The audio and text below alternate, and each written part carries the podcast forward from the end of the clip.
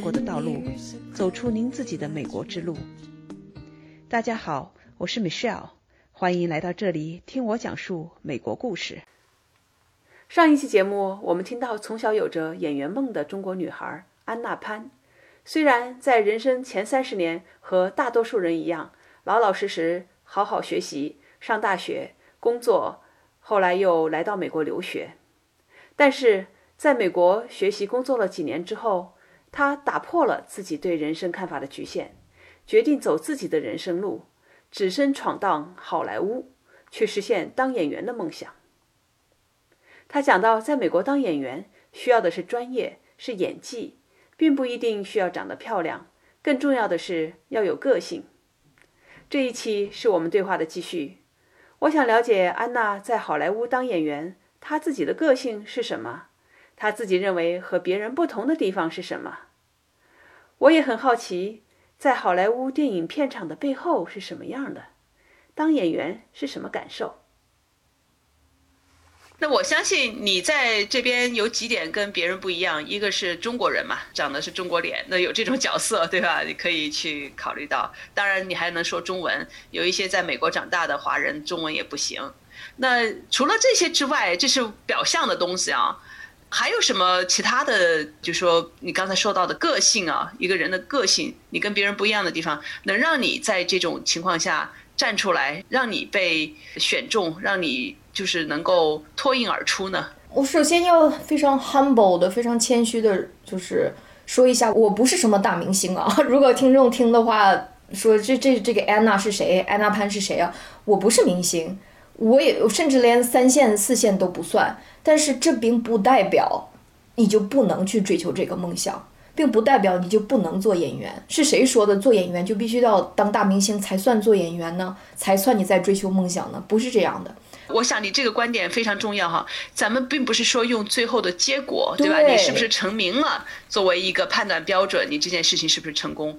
而是说在这个过程中，你有一个梦想，那你去追逐这个梦想的过程中，虽然可能身体上很累，挣的钱也不多，但是你精神上你很满足，你很你很开心，在追求自己的梦想，你在为自己活着。对，It's about the journey。如果你不能 enjoy the journey，你在过程中没有幸福感和快乐感，你只把那个所有的 focus，把所有的心思都放在最后的最后的那个结果上面，你这个人生会过得非常 miserable，会过得不开心的。一定要在这个追求梦想的过程中去充分的享受每一天，每一小小的一个小成功。我拿到这个试镜，那就是一个大成功，对吧？我就非常的开心能拿到这个试镜。你要知道，在美国这面美剧啊，或者美国电影的一个很小的角色，可能在屏幕上就是我一句话吧。就这样一个小角色，只有一句台词的小角色，就有几千人甚至上万人去给他投那个 resume 投简历，然后那个 casting director 选角导演吧，选角导演最后可能来让你试镜的只有五十人。所以就是说，你要明白你自己是万中挑一、千中挑一，能去有这个试镜的机会，这是多么不容易啊！哇，确实是。嗯，那还回到刚才那个话题，那你跟别人不一样的地方在哪里？我觉得还是有中文，能说中文，这个还是在好莱坞这面是一个很大的 advantage。一个很大的优点，而且我的另外一个切入点，我刚才说第一个切入点是去学表演课，对吧？第二个切入点是跟中国影人合作，因为中国有很多出色的电影学生，他来美国这面，在美国电影学院，美国电影学院就是在洛杉矶嘛，很多出名世界上出名的大导演都是在美国电影学院毕业的，所以说，因为我说中文，而且中国影人来美国学习，他想拍一些中国人的故事。所以就很方便去跟他们合作拍一些学生片，学生片是不给钱的，但是拍美国电影学院的学生片的好处呢，就是你的受众量会很大，因为这个属于高等学府嘛，像北大清华那种高等学府，就会会受众的人就很多。我现在从影这段时间，我拍的一个算是最知名的一个学生电影，是在那个美国电影学院拍的，叫那个 Gold Fortune。知道这个中文他们是怎么翻译的啊？是讲的中国移民的故事。这个当时是在那个北京大使馆上映的，然后在美国也有参加了很多的电影节，得了很多的奖。那个是我就是嗯，参加的算是比较一个有成果的一个电影。所以就是您刚才问我跟别人不一样的地方，我觉得就是可以从跟中国影人这个切入点来合作，因为在美国啊，很多也有会讲中文的演员，但是大部分都是 A B C。A B C 呢，我们就叫 American Born Chinese，所以他虽然是会讲中文，但是他那个思维啊，他的那个个性啊，完全就是美国化。但是像我这样是真的是从中国来，被中国文化熏陶，理解中国移民的概念，理解中国人的那种文化，是不太多见的。我在好莱坞，像我这样的，我可能也就认识一两个吧，大部分人全都是 A B C 那种。对，虽然血统哈 A B C，像我家的孩子就是 A B C 嘛，美国长大的、出生长大的孩子，嗯，他的整个思维跟我们就很不一样，非常这不光是代沟哈，只有文化上的差异，文化的熏陶，嗯，对啊，那他整个人的气质就跟我们从大陆来的人就不一样，非常不一样。那个美少，你在美国也待了这么多年了，你知道的，你走到大街上，你看到一个中国人。你能判断出他是 A B C 还是从中国大陆来的，对吧？一眼就看出来，一眼就看出来了，真的是这样，能感觉出来。对，他举止行为，他的整个那个 vibe，整个的气质都是不一样的。对，嗯，所以你还是会有一些机会能够。把你的这些跟别人不一样的这种特长哈，或者你的特质展现出来的表演机会哈。对，我觉得咱们听众朋友肯定也有很多看美剧的啊，包括美少你自己可能也会偶尔看一下美剧，或者你的孩子哈。你他看美剧的时候，它里面的很多演中国人的这个中国人呢，他说中文说的很蹩脚中文，因为他不是中国人，他是 A B C。因为像我这样的有中国文化熏陶过来当演员的太少太少了，所以就是我觉得。我的那个 advantage 可能就在这儿，就是我比那个 A B C 更了解中国文化。如果我去演一个中国移民，我比 A B C 演的更像，因为我自己就是中国移民。对的，对。但是并不代表这件事情就容易了。那说，那哎，那你有这个 advantage，你有这个优点，你你是中国移民来的，那你机会一定很多了。不是这样的，因为好莱坞这面的竞争真的是很残忍的。我都不是说竞争很激烈了，竞争是很残忍的，而且。说句大实话啊，这面说到底还是白人的天下。虽然那个亚洲的电影啊，亚洲的角色呀会比以前更多一些了，他们也强调 diversity 呀，强调多样化呀，要加黑人，要加印度人，要加亚洲人，是有这样的趋势。但是你说到底，毕竟这面还是以白人为主。所以中国人别说我这样中国移民了，就连 A、B、C 想进入那个 A 线的明星都很难，更何况中国移民呢？我觉得这个还是要很长很长的路要走的，没少，不是说我们这一代，或者说不是说一两年就能解决的。我当然希望能看到中国更多的中国面孔啊，中国。赢奥斯卡呀，中国做主角的那个美国大片儿啊，我当然自己也这样希望了。但是这个整个这个行业的状况不是一两年能够改变的，这个是也是就是要 realistic 要现实一点的地方。嗯，给我们讲讲好莱坞的内幕吧。这在好莱坞这电影是怎么拍出来的？然后你从做一个演员的角度来讲啊，咱咱不管是小演员还是什么大演员，是一个什么感受？非常专业。当你问我什么感受，我第一个脑海中就是跳出来的概念就是非常的专业。因为你想做电影业啊，咱们都知道好莱坞是世界老大，那真的不是吹的。我觉得就是在这面看他们的片场啊，这种这种专业的片场。对每一个细节的把握呀，还有这个专业人员他们之间互相怎么合作呀？因为我虽然没有去过那个就是当明星哈，但是我也给他们跑过龙套嘛。我给那个美国的那个热剧呀什么之类都跑过龙套，呃，但是很多美国的热剧都给他跑过龙套，就感觉就是非常的专业。而且还有一点感受就是，美国人对每一个职业都是蛮尊重的。我并没有感觉到啊，我是跑龙套的。那是不是大家就不待见我啊，或者是虐待我呀？这种没有的，就是他对每一个人都是非常尊重的。不管你是跑龙套也好，还是你是打灯光的也好，你是做音响的也好，你是做片场助理来回跑的也好，他对每一个人都是还是蛮蛮尊重的。嗯，这个我很高兴听到。对，呃，在这里被做一个职业人员来尊重的对待大家，至少职场上的这个对尊重啊，这种礼节呀，啊，是在那里。嗯，那做演员的话，你刚才前面也说到哈，机会很难得，那么有了机会会放下所有的事情去跳进去去做，去去争得这个机会。那真正的在拍片过程中，能不能给我们也描述一下，我们这些从来没有看过到底是怎么进行的？好，我就给你讲一下，就是咱们就说一个 typical day 吧，就是一个唱片场的一天是怎么开始的。首先是你去片场之前，一般是前二十四小时之内，导演助理会给你发一个 schedule，就是我们叫 call sheet。在那个 call sheet 上面呢，你能看到在片场所有人的职位、名字、电话、联系方式和需要你到片场的时间。所以你拿到 call sheet，先找你的名字，Anna Pan，找到了，我几点钟应该到片场？我的联系人是谁？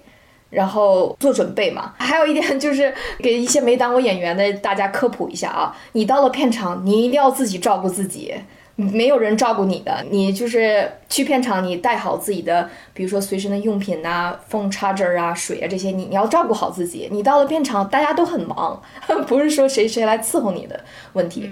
所以拿到 call sheet，保证充足睡眠，因为第二天片场会非常非常的累，非常非常的忙。然后你到了片场了，到了片场，你给那个 first AD 一呃一般是 second AD，就是导演的副助理，给他打电话说我是安娜潘，我报告我来片场了，就会有人来接你，接你之后他就会给你安排，你先去化妆，或者是先去试妆，化完妆试完妆，然后有一个那个。Resting area 有既定的一个地方休息的，在那边等着到你的地方。然后，如果大家就是听众，如果不对片场不太熟悉的话，在美拍片啊，或者可能在中国也是同样的啊。我对中国不太理解，但就在美国拍片啊，就是你要等很久很久，不是说我到片场了，该我上了我上了我就上去演了，不是这样的。你要等很久，因为它片场总是有很多的变数，它可能是这个阳光射的角度不对呀，这灯光。他来回的换机位啊，换灯光呀，要很等很长时间。所以我觉得在片场，我的收获就是你一定要懂怎么 reserve your energy，你怎么把你这个力量积蓄起来，一到你演的时候你才去上去才发挥。如果你到了片场，跟这个聊，跟那个聊，把你所有的激情全都耗光了，然后导演说：“哎，安娜到你了。” 感觉已经累的都不行了。在片片场等个好几个小时都是非常正常的。哇，那你比如说你有那么几句台词儿，你是提前这些呃该准备的准备好了，到你上的时候你就要马上进入角色，还是有机会让你慢慢的去预热一下？这个是一个 什么一个过程？非常非常好的问题，美少，这是一个 I like this question a lot。对于我来说啊，因为我很热爱表演，我的准备是可能是提前。一两个月就开始了，不是说提前一天开始。就比如说《Gold Fortune》这个，我我认为就是职业场上做的比较出色的一个电影，在中国大使馆也上映的哈。就这个，我演的是一个 waitress，演的是一个中国餐馆的服务员，呃，来美国打拼，然后认识了另外一个美国移民，然后这个美国移民最后成了杀人犯，是这样一个故事。所以我就是他的女朋友嘛，因为我自己没有在餐馆打过工嘛。为了去了解到底餐馆打工是一个什么概念，我其实提前一个月就去餐馆实习去了，也没有要钱，就是想体验在餐馆那种累的感觉。因为这种累的感觉会影响我走路的姿势，会影响我坐的姿势，会影响我跟别人交流，我的面部表情啊、手啊怎么怎么手势这些东西都会改变。所以你一定要亲自亲为去体验，把自己那种累从脚跟深处累的那种感觉，你一定要把握住。所以就是准备是从很久很久就开始准备了。然后像背台词，这些都是作为演员最基本最基本的功力。如果你连台词都上了片场还问问台词，那就太不专业了。所以我台词那是肯定是不会忘的，都背了多少遍了。然后跟我的那个男演员搭戏，我们也就是练习了很多遍了。所以说到了片场的时候，已经是烂熟于胸的感觉。然后到了片场，在我休息的时候，我会就是尽量让自己进入那个演员的角角色。我那个角色叫潇潇，就感觉一定有一种那灵魂上身的感觉啊，就觉得我不是安娜潘了，我是潇潇。那我现在就是我这一天，我可能是刚工作了十个小时在餐馆，我可能很在乎我的男朋友，我非常担心他的绿卡的问题，那我就一定要把自己去走进那个角色的内心世界，就暂时忘记我自己是谁。那个是从片场就开始了，不是说你你演员下一个安娜到你了，你再直接切入不行的，你一定要就尽量的进入很早就进入内心世界。所以我去片场，我一般是手机关机，或者是我不任何人短信我都不回，因为我要忘记我自己是安娜潘。我那一天在片场，我就是那个角色，我不再是我自己了。嗯，哇，是这样的。每个人的方法不同，有些人有些演员可能是他临时五分钟上个厕所，他就立刻进入角色了，也有那样的。但是我是比较喜欢很 nerdy 的一个人嘛，就是还是比较喜欢放很多的功夫，非常认真，因为我爱这个事情，所以我会很认真。嗯，哇。那我一定要去找这份电影看一看，不是很期待。拍的还是不错的，获了很多奖。那安娜，我也知道，为了生存哈，你光做演员这个事情机会比较少，也挣不了多少钱。嗯，那你还把你自己的手艺哈，你的 另外的专业也用上，能不能给我们讲一讲你另外还在做什么事情？美少，你这个问题。你这个问题又是问的特别特别好的问题，就是我一定要给很多就是大家不太懂这个行业的，尤其是在好莱坞，因为中国我不太了解，尤其是在好莱坞打拼的这些小演员们，小演员们，我要就是给听众们普及一下，演员非常难，最难最难的是难在钱这个字上了。安娜前面讲到的，她演的那个电影《Gold Fortune》，中文名字是《永久居留》。如果你跟我一样好奇，你可以找来看看。电影不长，也就二十五分钟左右，确实是获了不少奖。安娜追梦的路途其实并不容易，其中也充满了艰辛，还吃了不少苦。可能他自己以前都没想到会吃这样的苦，但是他自己感觉充实快乐。下一期我们一起来听听安娜面临的困难和挑战，她在这个旅途中学到了什么人生哲理。我相信安娜的故事一定会给你带来启发。我是美食小邹，如果你喜欢我的节目，请订阅我的专栏。咱们下期听美少讲述美国故事，再见。